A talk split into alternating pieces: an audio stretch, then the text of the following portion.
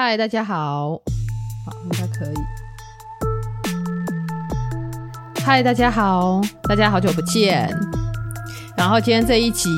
我想先用那个 podcast 的方式录下来试看看，这样。对，因为我觉得 podcast 的方式还是一个相对蛮好整理的一个方式，这样。然后本来一直很想要做影片，可是我发现就是可能做影片那个时间上面还是会比较多限制，这样子。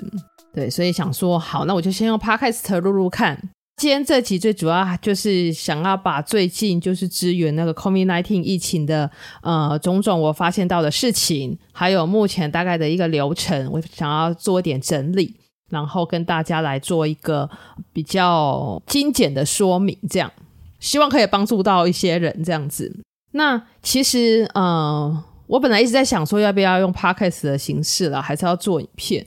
因为。影片有东西可以看，也比较好照着做。但是我就是在想说，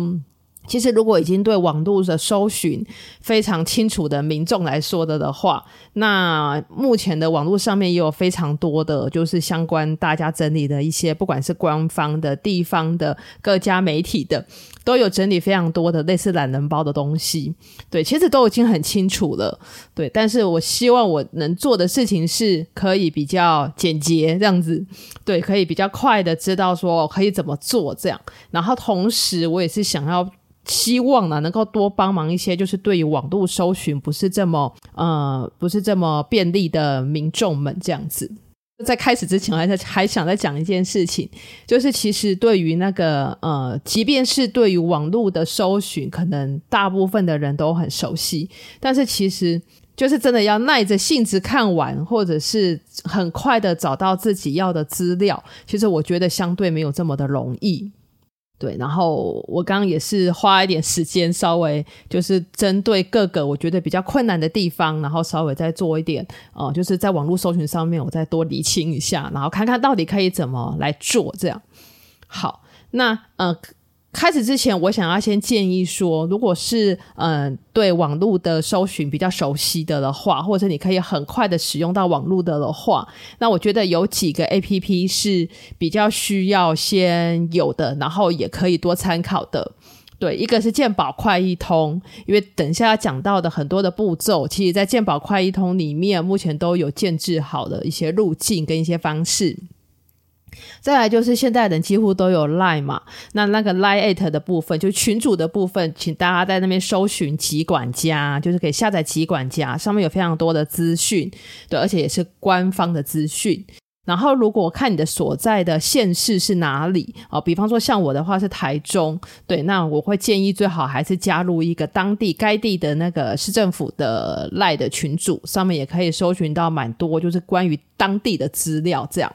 然后关于这件事情呢，我刚刚还有稍微试了一下一些比较离岛的地区，我发现像是澎湖啊，或者是啊呃，呃，就是一些其他的可能不是这么大的直辖市啊，这些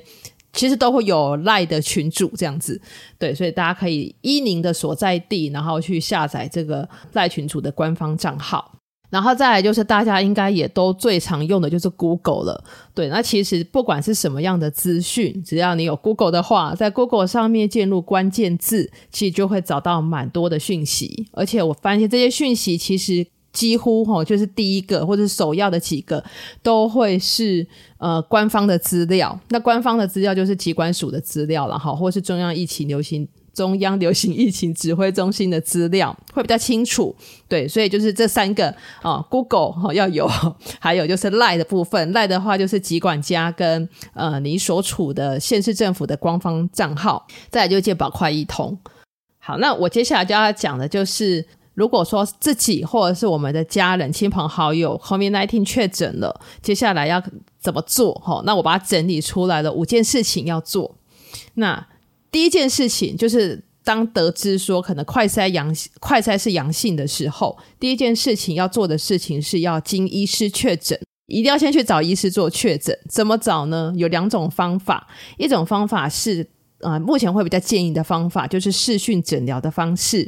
另外一种方法就是到现场去，就是现场诊疗的方式。那如果是视讯诊疗的的话，记得在你的那个快筛的检验的那个卡夹上面写上姓名还有日期，对，然后再加上自己的健保卡。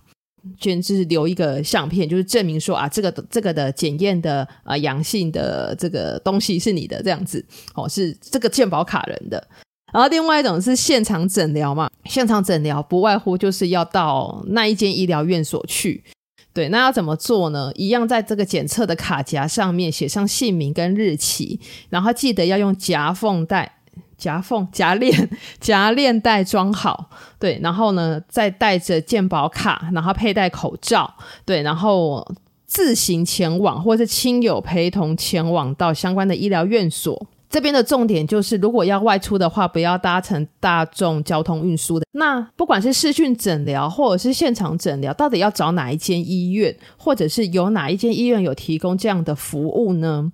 那么，如果是对网络比较熟悉的，就会建议你先上网找。对，那我刚好提到健保快医通嘛，其实健保快医通里面有一个部分就是就医院所的查询，或者有在做这个视讯诊疗的院所的查询，里面可以查得到。或者是每个地方的卫生局的网页，它也会公布，对，也可以上去查。然后，因为现在有越来越多家都有加入，所以基本上应该会是一个一直更新的的资料。但是，其实比如说像我所在的地方，可能离某一间医院非常的近，对。然后我刚刚就很想要找说，哎，那这家医院它有没有做这样子，比如说现场诊疗或者是视讯诊疗的服务？然后我就发现说，哎，其实，在那个每个。呃，卫生局上面提供的档案上面，其实几乎都是第一线的那个基层的医疗院所，我就没有，比如说医院的部分，这样就是我不我不能够确定说医院到底有没有这种快筛阳性的时候可以经医师确诊这样子的服务，对，所以就是如果真的很想要去某一间医院。那我就会建议说，如果你想要询问，就直接打电话去询问就可以；要不然就可以依照，就比如说是卫生局上公布的，或者是健保快易通上面，它其实都是同一个连结啦，有公布的，然后上去看看这家医院有没有在做快筛阳性经医师确诊的这样子的服务，其实蛮多家的。再来当呃确诊之后呢，这间医疗院所，他会把这个资料，吼，就是已经确诊的这个样子的资料，通报到中央去，也就是通报到机关署去。接下来的一些相关的资讯，也都可以在健保快易通的健康存折当中去查阅，然后也可以执行。所以第二件事情就是呢，应该是会收到一个呃简讯，吼，叫做自主疫调回报系统，对，那个是机关署发的一个简讯，对，或者是。呃，在自己的那个健保快易通的这个 APP 当中，里面的健康存折点进去，也可以查阅到相关的资讯。那这个自主疫调回报系统就要去做一个回报。那里面的资料要怎么写？看起来不会太难，但是如果比如说真的觉得很难操作的的话，那就是就是请请亲朋好友再多帮忙一下，这样子。好，然后它其实每一个步骤，网络上面也都有图示，也都会教啦。所以其实大家也可以就是呃搜寻一下，就是网络上面教大家怎么填写的方式。所以第二件事情就是填写自主疫调的回报系统。第三件事情是，如果说要确定自己的居家隔离的时间，而且需要这样子的证明的话，要怎么做？对，那就一样是回到健保快易通吼里面那个健康存折。然后上面有个栏位是数位证明申请系统，吼，这样子的栏位。然后里面还有一个是检验结果的数位证明，对，你可以点进去，然后填妥相关的资料，好，然后再取得证明。网络上其实也都有教，对，大家可以到呃疾管署疾管署的网页，哈，或者是其实就是刚刚讲的一些一些 Google 啊什么的方式，哈，其实都可以知道说这个要怎么样子做填写。那除了是自假设是自己确诊的话，我需要这个检验结果的数位证明，那可能我的接触者他也需要隔离的证明，这边可以一并做申请。特别补充一下是，是因为其实今天是五月二十九，然后今天的呃记者会我还没有看，但是我刚刚好像有看到一个讯息是说，就是从五月三十号，也就是明天的零点开始，会有这个补发的功能，所以大家可以再多留意一下。就是如果是啊、之前确诊的民众或者是接触隔离者需要申请这个证明的的话，明天开始会有补发的功能。那一样是在健保快易通的健康存折里面，然后再来就第四件事情，第四件事情呢，就是进行呃居家的隔离嘛，吼，对，那目前的隔离的方式以目前来说，确诊者的话是要居家隔离七天。那这七天当然就是不外出嘛，哈，或者是如果有同事确诊者，或者是必须要住在家里，家里还有其他的同住家人的的话，起码要一人一室这样。然后这个相关的指引其实也都有，但是比较重要重点就是居家隔离要七天。假设呃我是今天确诊好了，今天是礼拜天嘛，吼。所以我要隔离的时间，哦，就是从今天过后的七天，也就是到下个礼拜天都要做隔离。第五件事情呢，就是在居隔期间要怎么样子做自我的照顾。好，那在讲这一点之前呢，只要一旦通报了，其实就会启动居家检疫、居家隔离关怀服务，哦，这样子的一个、呃、类似一个系统啦，吼，那就是各个县市。政府会去主导这个所谓的居家关怀的这样子的呃服务中心，居家隔离的关怀服务呢，这个就是他会先打电话给你哈，然后做一个健康评估，就是我之前一直在做的事情，得先做健康评估，评估这个民众确诊的民众适不适合在家里做呃对自我隔离的照顾。对，那一定会遇到一些相关的问题嘛，比方说，呃，视讯看诊的问题，比方说要用药的问题，然后怎么样做送药到府哦，这样子的服务，哪些医院有等等。好，那这个部分你可以跟每日关怀的的人员、医疗人员哦来做反应。或者是如果真的是很不知道要怎么办的的话，你就直接打电话到你们家附近的医院或者是诊所，问他有没有相关的视讯诊疗或者是送药到府相关的配套的服务。对，然后我个人觉得比较好的方式是，因为每日都有关怀的那个，现在应该是医疗院所，尤其是基层的医疗院所嘛，就可以询问他们这样，好，然后请他们帮您解惑。然后有一些事情是要特别注意的，就是如果有紧急症状的时候要怎么办？通常来说，紧急的症状包括哪一些呢？比方说，如果以成人来讲，持续的胸闷、胸痛，休息也不会缓解，呼吸会觉得呼吸很喘，或者是在没有发烧的情况下，但心跳跳得非常快，一分钟大于一百下，或者是。意识不清哦，或者是那个小便量变得很少，或者是没有小便的一个状态哦，或是没办法吃东西、没办法喝水、吃药哦，这些就是比较严重的紧急症状。如果有这些紧急症状，而且会持续一阵子的的话，都没有比较缓解的的话，那会建议还是要打一一九或是一九二二，或是有家人或者是自行，然后就是急诊就医这样子。就这种状况就比较急的状况，还是要紧急就医。那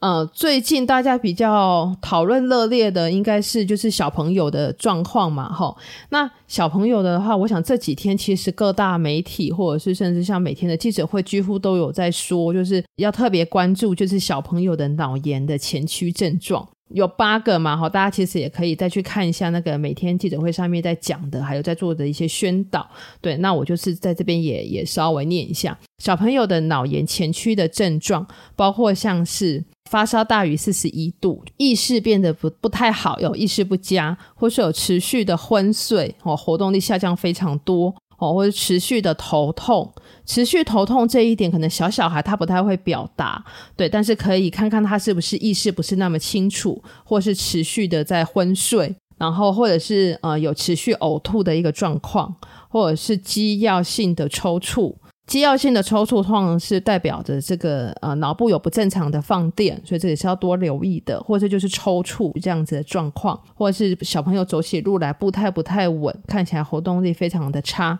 哦，这些都有可能是脑炎的前驱症状。如果一旦觉得小朋友的这种症状非常的明显，那一样哈、哦，要赶快到医院来救治，这样。然后居家隔离期间可能还会遇到各种的问题，比方说如果有持续在洗肾的话要怎么办？或者是比如说本来都有在用一些慢性病的药物，但药物不够了要怎么办？对，洗肾这一点的话，其实在每日的呃，因为在那个健康评估的关怀的单位，然后就会询问，如果有在洗肾的的话，目前看起来然后就是各个地区都有专责的医院在帮忙，就是确诊者就是做这个洗肾，好这样子的的医疗行为。对，我那天有大概看到，比如说像台中这边的的话，就是蜀立台中医院跟蜀立丰原医院，哦，有在做这个确诊者的这个洗肾的服务。但是如果说你真的是找不到或者不知道该怎么办的的话，其实我会比较建议你就直接询问你本来有在做洗肾的医疗院所或者洗肾的诊所，说如果说我现在确诊了，那我可以去哪个地方来做这个洗肾的这个这个事情，这样子。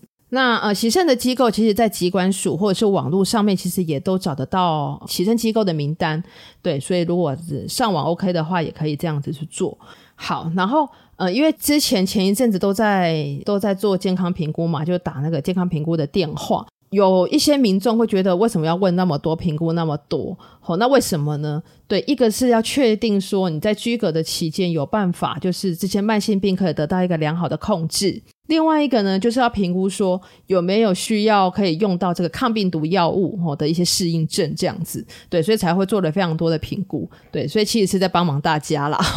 重点是希望能够帮忙到有需要的人。好，那今天大概就讲到这里。那我就再把这五个步骤稍微做一点整理哈，这精简的整理。对，如果说确诊了，家人确诊或自己确诊的话，要怎么办呢？第一件事情就是，如果快筛阳性的话，需要经过医师确诊，所以可以上网找有快筛阳性医师确诊有这样服务的医疗院所，或是直接打电话问附近的医疗院所有没有这样子的服务。